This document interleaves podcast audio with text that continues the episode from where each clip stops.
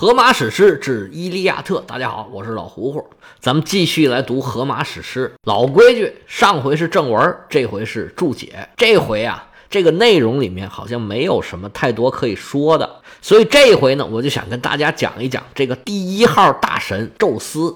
那既然要讲宙斯呢，就得从最古老的神开始讲，所以呢，就讲一讲这个希腊神话的源流。那要讲希腊神话的源流啊，就不能不说一下希腊神话有无数个版本，每个版本的说法都有很大的差别，所以这一期的故事性会比较差。学术警告啊！如果您对学术性的或者知识性的东西呢不太感兴趣的话，这一期呢您可能就别听了算了。反正下期就能推进情节了。行了，咱废话不多说，我们就讲讲这个希腊神话的源流。希腊神话嘛，顾名思义就是希腊人传说的一些神话故事。但是古希腊呀和现在这个希腊在地理范围上有非常大的区别。古代的希腊人是以希腊半岛和小亚细亚西部为中心，围绕整个爱琴海的周边，这边希腊人的浓度都是很高的。在爱琴海的各个岛上都是居住着希腊人，而希腊的殖民地呢，算是遍布了整个地中海的沿岸，西边少一些，东边就很多。凡是那个时候航海能去到的地方，多多少少都有希腊人的殖民地，或者呢有希腊人的足迹在那里，所以希腊的影响是很大的。而后面呢又有两次非常巨大的政治推动，第一次呢。是亚历山大的东征，一直打到印度。据说在中国的新疆那边啊，都有一些神秘的跟希腊有关系的这个部族。据说就是当时亚历山大带过来的希腊人。从亚历山大开始，往后一直到罗马称霸当时他们这个西方的已知世界，这段时间里被称为希腊化时代。那时候中国还在他们的视野之外，属于他们没办法接触、没办法了解的地方。亚历山大死了以后呢？他的很多部将建立了不少以希腊人为统治阶级的政权，比如埃及的托勒密王朝、叙利亚的塞琉古王朝，这都属于亚历山大帝国被打碎的碎片儿。因为他们都是希腊人嘛，所以也把希腊文化传播到很远的地方。希腊化时代过后呢，罗马人又接过了这个接力棒，而罗马呢是精神希腊人，他们很崇拜希腊文化。罗马人没什么文化，但是特别能打，战斗力特别强。他们把希腊文化改造成自己适用的一种文化，发扬光大倒是没有，把它整理规范化用来利用，这个倒是很多的。罗马人虽然继承了一部分，但是更多的呢是被他给砍掉了。这个有点像《永乐大典》和《四库全书》，表面上看起来啊是保存啊整理呀。其实啊，做了很多手脚。那流传下来的这些版本呢，很多呀，并不是原来的版本，只是适用他们这个方便自己统治的一个版本。罗马人像这种事情，他没少干。因为毕竟统治对一个国家、对一个帝国来讲是最重要的，比什么都重要的多。而到了罗马帝国的晚期，因为罗马呢接受了基督教，在帝国的后期啊。包括罗马的神话、希腊的神话都被大量的大规模的给排斥了。还有一段时间呢，毁坏这个神像，都有很多大规模的运动。在罗马帝国境内，原来有很多跟神话有关的这些活动，包括什么运动会呀、什么赛诗会呀、什么歌唱比赛呀、各种艺术节呀，很多庆典活动全部都被叫停了。那个时候，奥运会。说的是这个古代希腊的奥林匹克运动会，是真正在奥林匹克召开的那个奥林匹克运动会，就在公元三百九十三年被狄奥多西一世给禁止了。那希腊神话的流传呢，也跟着就结束了。直到文艺复兴时期，欧洲人才逐渐发现，哎呀，希腊神话里面有很多宝藏啊，各种艺术啊、思想啊，才开始重新被发掘出来。不过那个时候发掘的。大部分还是罗马人剩下的这些东西，所以文艺复兴它的起源地呢是在意大利。实际上，希腊神话当时它的产生啊，是多种文明、多种文化交融的一个结果。大家有兴趣的话，可以听一听我讲的古希腊的历史，叫做《业余历史之古希腊》。开头就讲了这个希腊文明的源流。实际上，希腊人呢是很复杂的一个人群。对当时来说，最主流的文明是巴比伦和埃及的，尤其是巴比伦。巴比伦的文明是发源最早的。当时最大多数的人都是认为巴比伦是文明的中心，而希腊人对他们来说呢是西部边陲，那都已经是蛮夷之地，就快到了化外之地了。如果打个比方的话呢，这个。巴比伦这个地方就相当于是中国最古代的时候呢，河南的中部和南部这块地方。我们现在的中国人可能有点误会，就觉得哎呀，南方是很发达的。其实，在南宋时候，南方就是湖南以南、江浙一带才是真正发达起来的。到了秦末时期啊，当时这个争霸战争到后面的楚汉战争，基本上就是在河南南部、安徽西部这地方打的，带上一点江苏，带上一点山东，主要就是在河南打的。当时主要的文明中心就是在河南那里。如果说巴比伦相当于是河南那块的话呢，那么希腊那里就相当于是现在新疆那边了，远离主流的文化中心。双方呢都有点了解，但是又不是很了解。而希腊呢，这边又靠着海，它的海洋文明跟以巴比伦为主的这个大陆文明区别还是很大的。而希腊的神话体系呢，吸收了东西方的各个神，慢慢的根据自己的生活方式、自己的文化特点、自己的地理条件，形成了自己一套这种体系。最早的希腊神话呀，是五花八门呢，什么样的都有。希腊人是出了名的爱打仗，不团结，一盘散沙。他们的文化里面呢，就是鼓励个人的发展，注重个人胜过注重整体，都觉得自己很厉害，谁也不服谁。这个反映在神话里面呢，就是希腊神话呢有很多很多很多个版本，甚至每一个城邦都有自己不同的神话版本。后来经过长时间的整合，就形成了这么一个神话的体系。它这个体系啊。它为什么这么完善呢？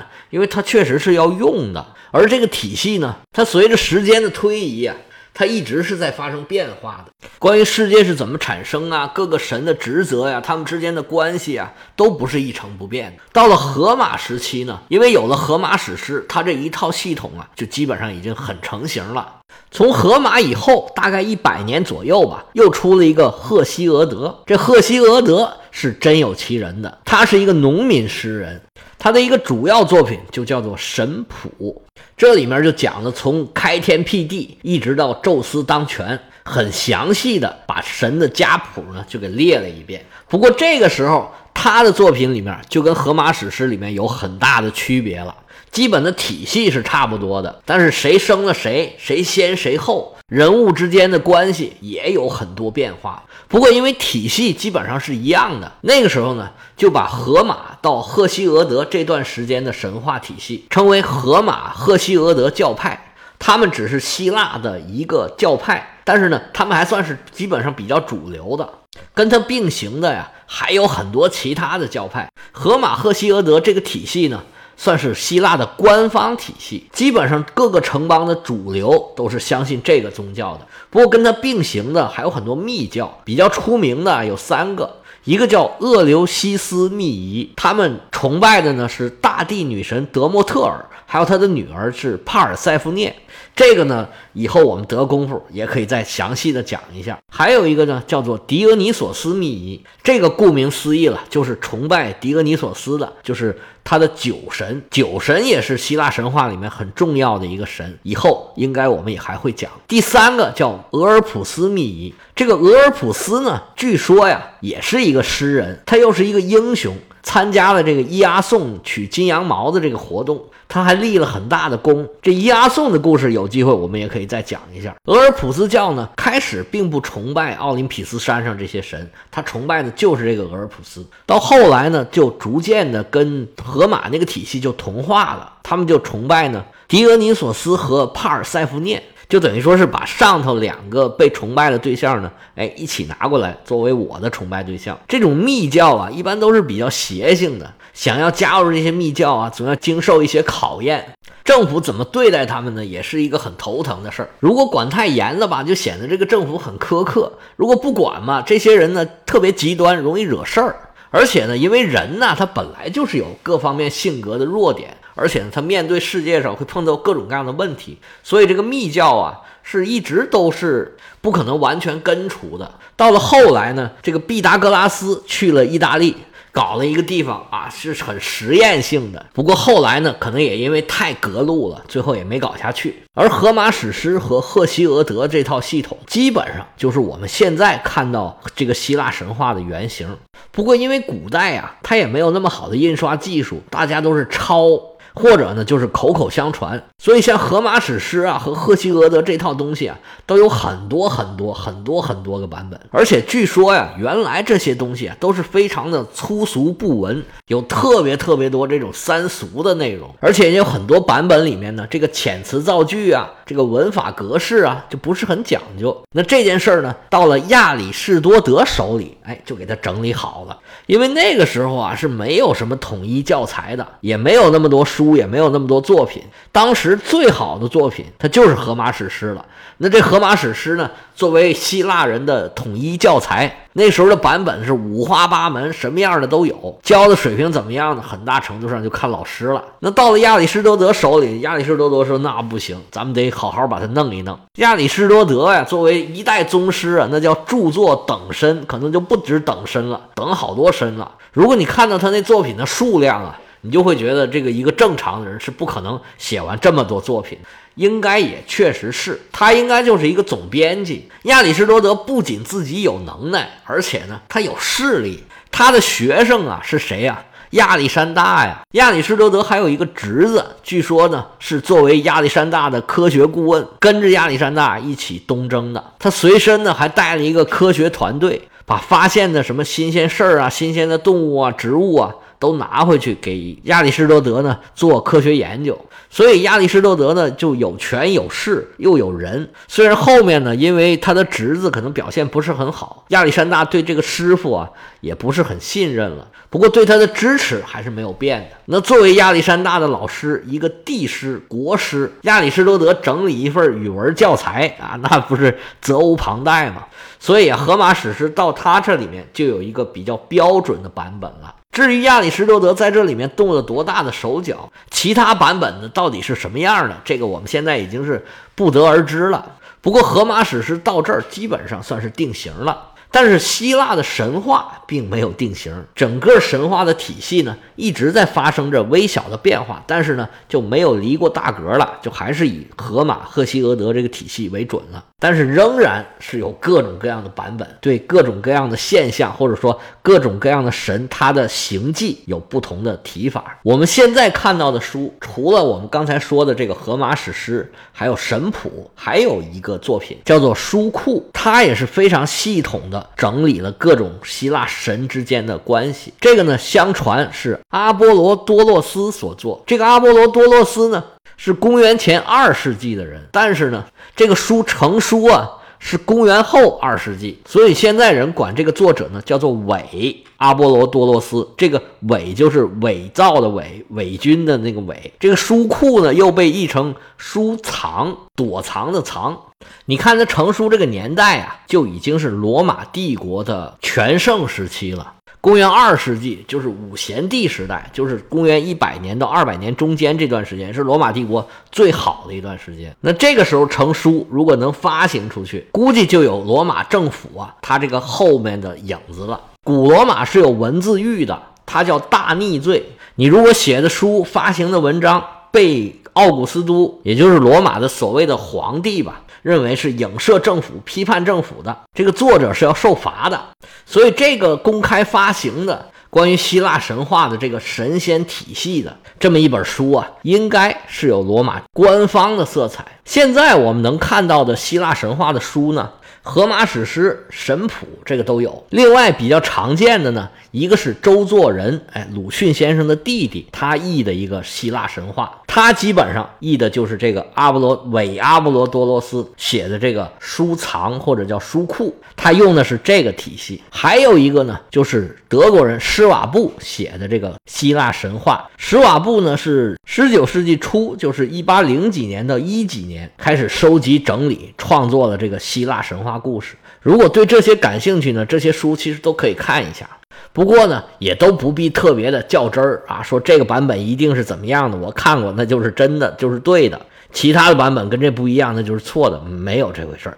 神话嘛，只要你能自成体系，觉得好玩儿，大家喜欢，哎，认可这就可以了。一不留神讲了这么老多，剩下一点时间呢，我们还是要讲宙斯，我就随便捡一个版本啊，就用赫西俄德的神谱吧。最早出现的神呢，叫做卡俄斯。这个卡俄斯啊，很多人都把它跟英语这个 chaos 这个混沌和混乱相等同。哎，其实啊，我以前也是这么说的。现在又查了些资料，说不对。最早的卡俄斯这个词儿呢，在希腊语里面是张开、是裂开的这个意思。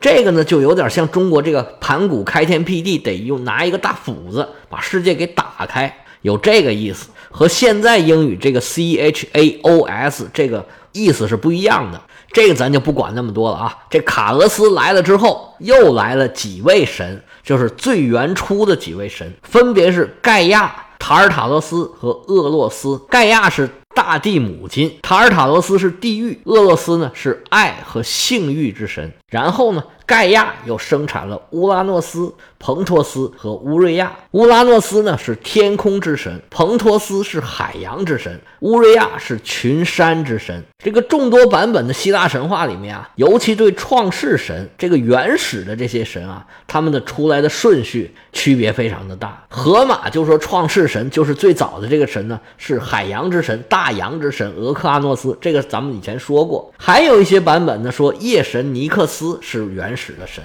也有把时间之神克罗诺斯作为原始之神的，这个大家知道一下就行了。第一代神王是乌拉诺斯，他天天呢跟大地母亲就抱在一块儿，天天在那儿做这个开心快乐的事情。大地母亲呢就孕育了很多其他的神。这乌拉诺斯啊特别厉害，他的孩子也特别怕他。那他这些孩子呢就被称为泰坦。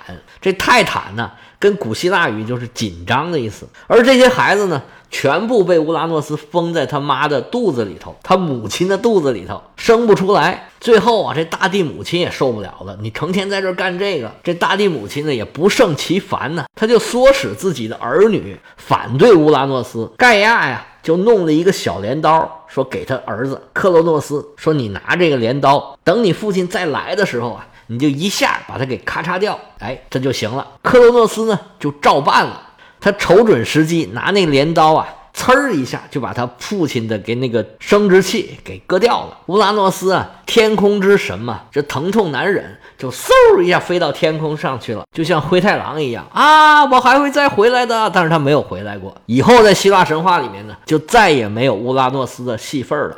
把乌拉诺斯打败之后，克洛诺斯自己就当了神王，因为他也害怕被自己的儿女给赶下台去。他每生一个孩子，就把这孩子给吞到肚子里面去。哦，对了，这个宙斯的母亲是第二代地母神，叫做瑞亚。那瑞亚生了很多的孩子，都被克洛诺斯给吞到肚子里面去。当他生到第六个孩子时，这孩子就是宙斯。瑞亚呢？就把克罗诺斯给骗了，拿个石头呢，说这就是孩子，他就给克罗诺斯，克罗诺斯就把这孩子给吞进去了，这石头给吞进去了。宙斯在克里特岛的一个岩洞里边长大的，那个山呢就叫伊达山。咱们之前说过有俩伊达山，他就长在一个伊达山上。等他长大成人，联络海洋女神莫提斯，给他父亲下药，把他五个哥哥姐姐全吐出来了，把当初代替宙斯那块石头也给吐出来了。那个石头呢？